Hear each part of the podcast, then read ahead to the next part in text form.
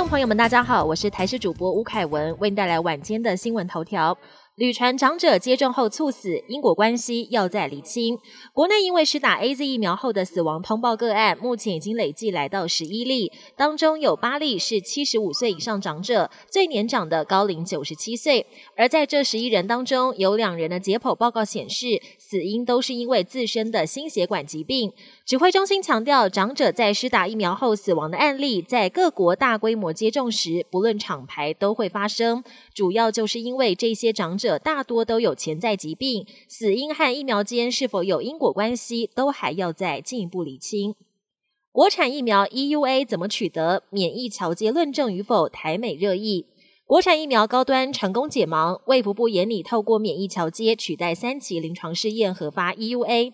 上个月食药署也主动和美国联系，想了解各国态度。美国 FDA 回函，由于免疫桥接还在进行讨论，现阶段无法表明官方立场，被外界解读是打脸卫福部。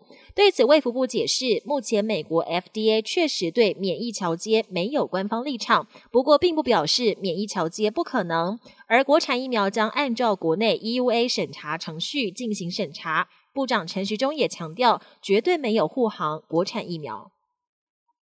学者认为，最快八月有望国旅，国际旅游今年仍不乐观。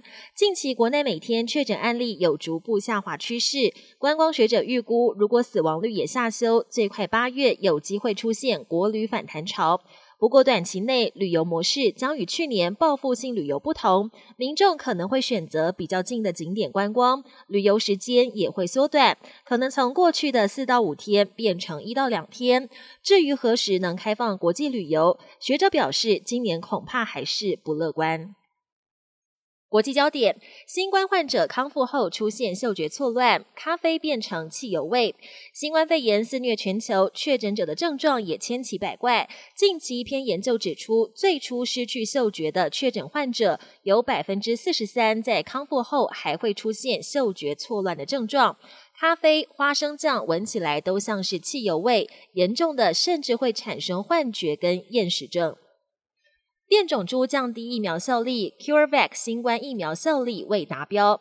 德国生技公司 CureVac 十六号宣布坏消息，他们研发的新冠疫苗末期临床试验的效力只有百分之四十七。依照世界卫生组织的标准，疫苗效力至少要达到百分之五十才能获得紧急使用授权，因此目前的成果恐怕还没达标。CureVac 执行长表示，主要是因为变种株降低了疫苗效力，但他们还是会继续的完成试验，并且在两到三周之后公布最后的细节。中国神舟十二号太空船上午酒泉发射升空。中国的神舟十二号载人太空船今天上午九点二十二分从酒泉卫星发射中心升空，三名太空人被送往天宫号太空站。他们的主要任务是组合太空站的核心舱天和号。他们也将是中国自主建造太空站的第一批进驻人员，预计停留三个月。本节新闻由台视新闻制作，感谢您的收听。更多内容请锁定台视各界新闻与台视新闻 YouTube 频道。